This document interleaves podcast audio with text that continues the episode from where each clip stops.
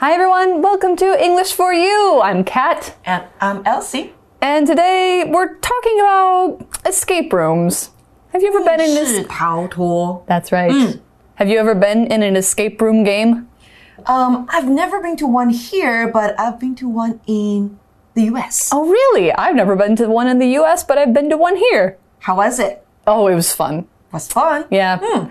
Kind of easy, though. Kind of, really? You know, yeah, it was fine. Okay, but, so uh, so when I was playing the game because there were so many people doing the same thing at the same time. Oh. So I was kind of just waiting there for them to solve the puzzles. yeah, well, we had different people on our teams doing different things. What's happening, Kat? I feel kind of funny. Wait, me too. You do? Mm-hmm. Oh, what's going on? Oh. Reading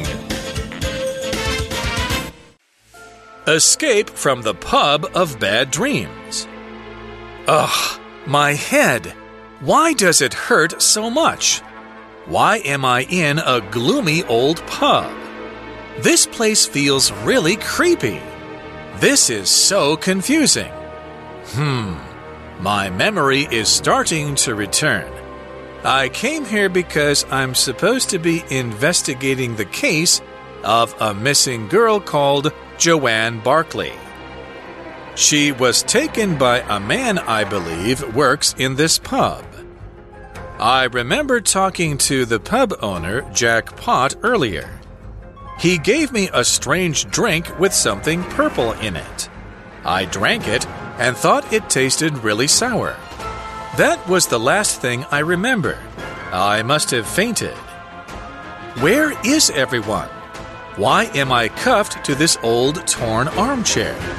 In any case, I've got to get free. Wait, there's a lock with numbers on the handcuffs. Maybe I can find some clues about what the code might be. I am a detective after all. I can't see much from here, but there is a menu on the table next to this chair. I can just about reach it. Ah! Oh, what's wrong? Oh, where are we? I don't know. Oh, my head. Why does it hurt so much? 啊，你的头为什么这么痛？啊，我的头为什么也这么痛呢？啊 Oh, man. I think we're in an escape room. Yeah, probably. I think something happened and we are somewhere else now. That's so strange. yeah.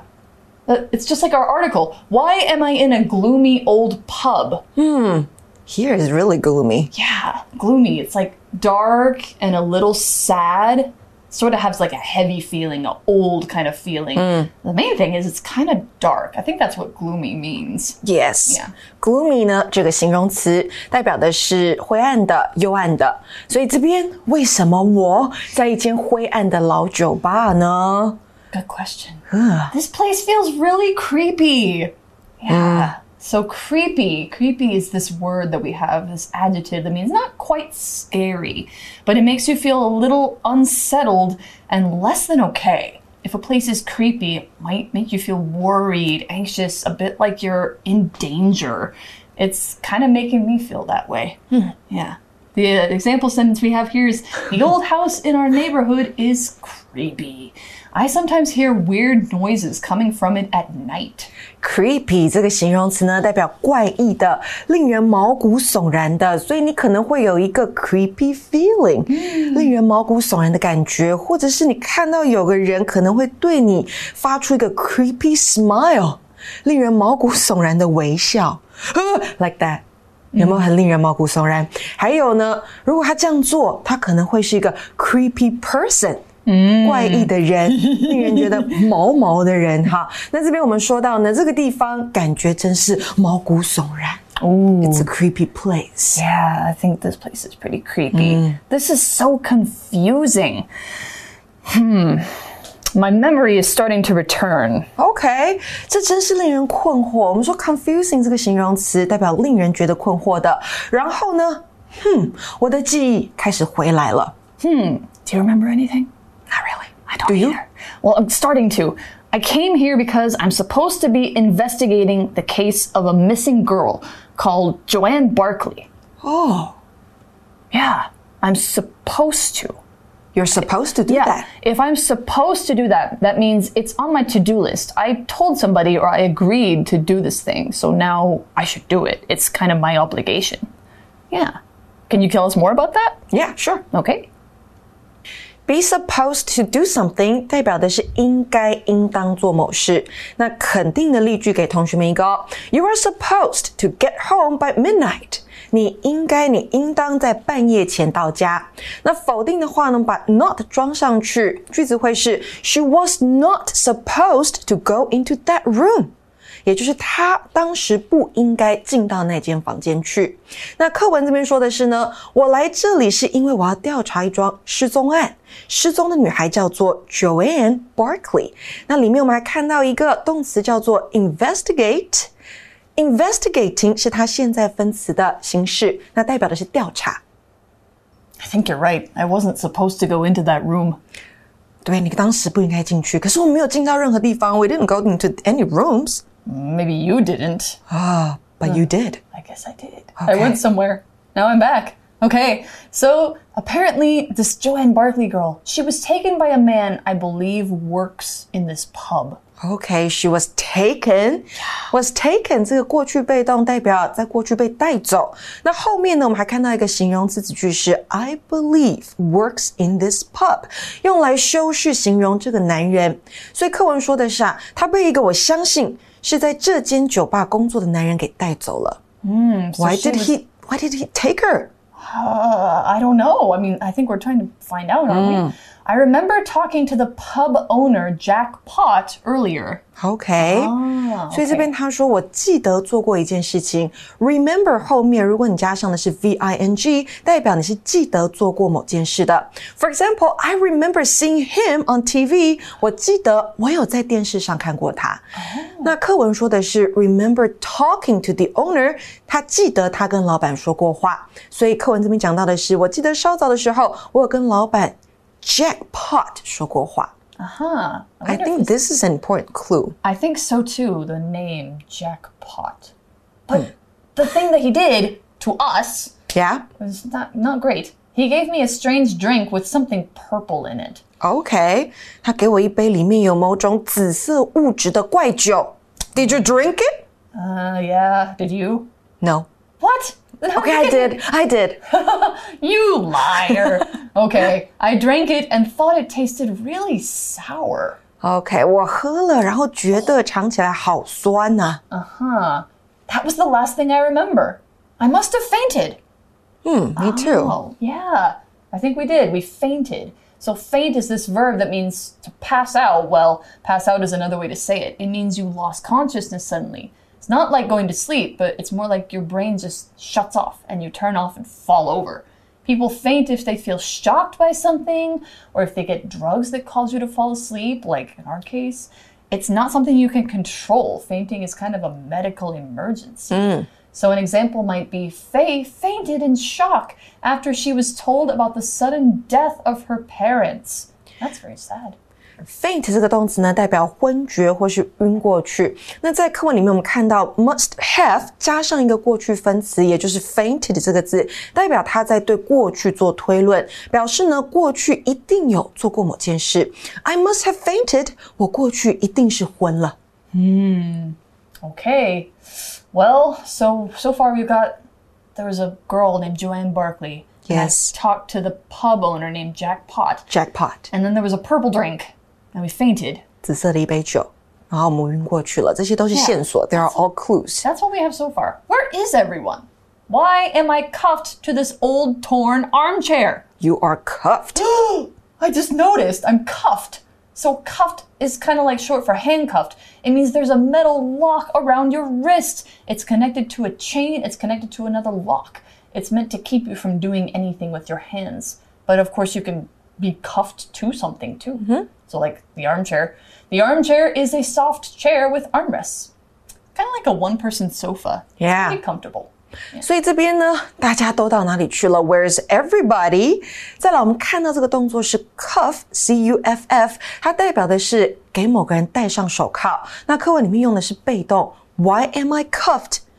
我为什么被铐上手铐了？And where is this person? Where are you cuffed to? The armchair. 被铐在哪边呢？The person is cuffed to an old torn armchair. Armchair 由 arm 手臂跟 chair 椅子组成的。那这个名词，这个东西叫做扶手椅，就像是 one person chair，对不对？ Yeah, 一个人坐的那个椅子。那再来还有一个形容词是 torn，它代表的是破烂的。所以我们知道这个人他被铐在一张老旧破烂的扶手椅上面。 I got to admit, if I wasn't cuffed to it, it'd be pretty comfortable.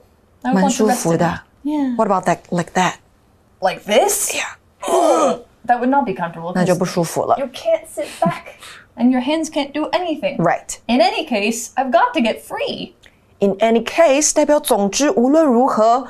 给同学们一个例句了。In any case, you need to get here as soon as possible.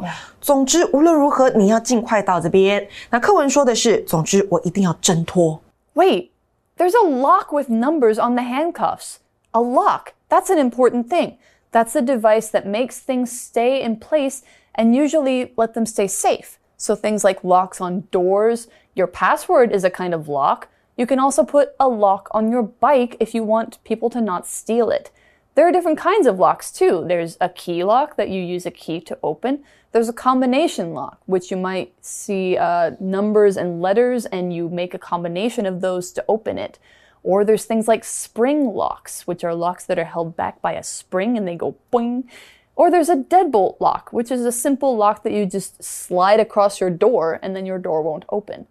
So, for an example, Amy put a lock on her bedroom door to stop her brother going into it when she wasn't at home. That would be an example of a lock, just like this lock. Lock 在这边当名词用，代表锁或是门锁这个东西。那它也可以当动词，代表的是上锁、锁门的动作。像是我们可以说，Don't forget to lock the door before you leave。离开前记得要锁门。那我们的置物柜，我们叫 locker，也就是在 lock 后面加上 er 就可以了。那另外呢，我们还看到 handcuffs，它指的是手铐。所以课文那边说到的是，等等，手铐上有个号码，那个号码就在锁上。Oh, 所以手铐上有个有号码的锁。 that's right. So, if there's a lock, there must be a way to open it. Yes， Maybe I can find some clues about what the code might be. So, this is a combination lock. yeah， Okay. But first, we gotta find clues. So, a clue is something that gives you a hint about the thing you're looking for. It won't show the whole story, but it will probably lead you in the right direction. So, we're looking for something kind of small, something that might look a little bit like, hmm, this might help us solve our problem. So, for an example, if you have a different kind of situation, the cloth on the floor that had blood on it was a clue in the hotel murder. 哦，clue 这个名词呢，代表线索或是迹象。Can you give me a clue？你可以给我一个线索吗？或者是 The police are looking for clues now。他们现在在找寻线索。I hope they can arrest that murderer soon。我希望他们可以赶快逮捕那个杀人犯。嗯哼。 那这边呢，我们还看到一个字叫做 code。 Yeah, so we're looking for clues because we want to find the code. So a code is a puzzle or kind of a set of rules that lets you find out a secret message. So codes are a way of hiding things or communicating them in a way that not everyone will know. We're just communicating in a different sort of way than talking. So Morse code, for example, was a code people used around the world before. It has dots and dashes in it that y- represent different letters, and you could uh, tap over the radio. 摩斯密码。 Yeah, that's right. Other codes might be exchanging alphabet letters for numbers or things like that. Can we crack this code? That means, can we figure it out? When you crack a code, you figure out the code. So, for an example, the people on the radio spoke in a code so that the enemy wouldn't find out what they meant. code 这个名词呢，代表密码或是代号。To crack the code 代表是解开密码，找出那个密码代表的意思是什么，或是代号代表的意思。那课文这边说，或许我可以找到一些关于那个密码的线索。那这边的 the code 在课文里面指的是锁上面看到的那个号码。 That's right. So, I mean, we're looking for these clues. We're Yeah. looking for the code. I am a detective after all. Am I a detective? What is a detective? Well, I guess I gotta find out first, shouldn't I? All right, we say that I am a detective after all. So, a detective is a person whose job it is to solve crimes, to find out mysteries, to track things down, to find those clues and find those codes. A very famous detective is Sherlock Holmes, 福尔摩斯. They can be for police or they can be PIs, which is a private investigator that you just hire with your own money. If they're finding clues and cracking codes, they might be a detective. So an example sentence says, the smart detective was able to quickly figure out that the woman was lying about the night her things were stolen. Detective 代表是侦探，像福尔摩斯 Sherlock Holmes，他就是一位 detective。那这边呢，课文说到，毕竟我是一位侦探。 We're detectives, so we can figure this out. Mm-hmm. I can't see much from here because it's so gloomy, but there is a menu on the table next to this chair. 我从这里看不太到别处有什么东西，但是这张椅子的旁边桌子上有一份 We found it. 菜单或是酒单。好，这个在 pub 应该是酒单。 Yeah, well, So that's a menu. it seems like they have food and they have things. 哦，有吃的也有喝的。 Yeah, I can just about reach it. I already reached it.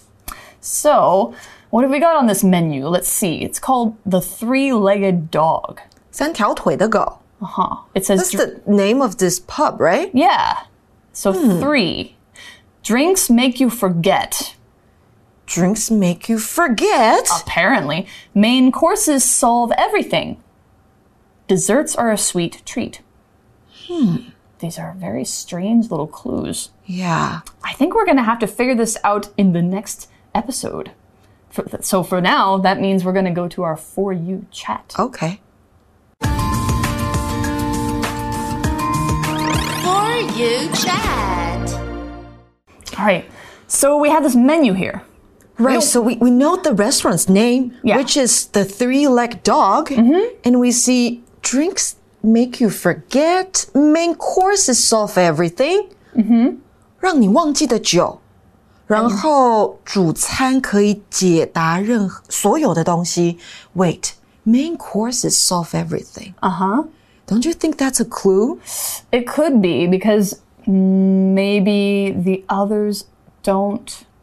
Maybe the others don't matter because drinks make you forget. We already know that because And we you forgot. had a purple drink. yeah. So did you. Oh, I, I did too.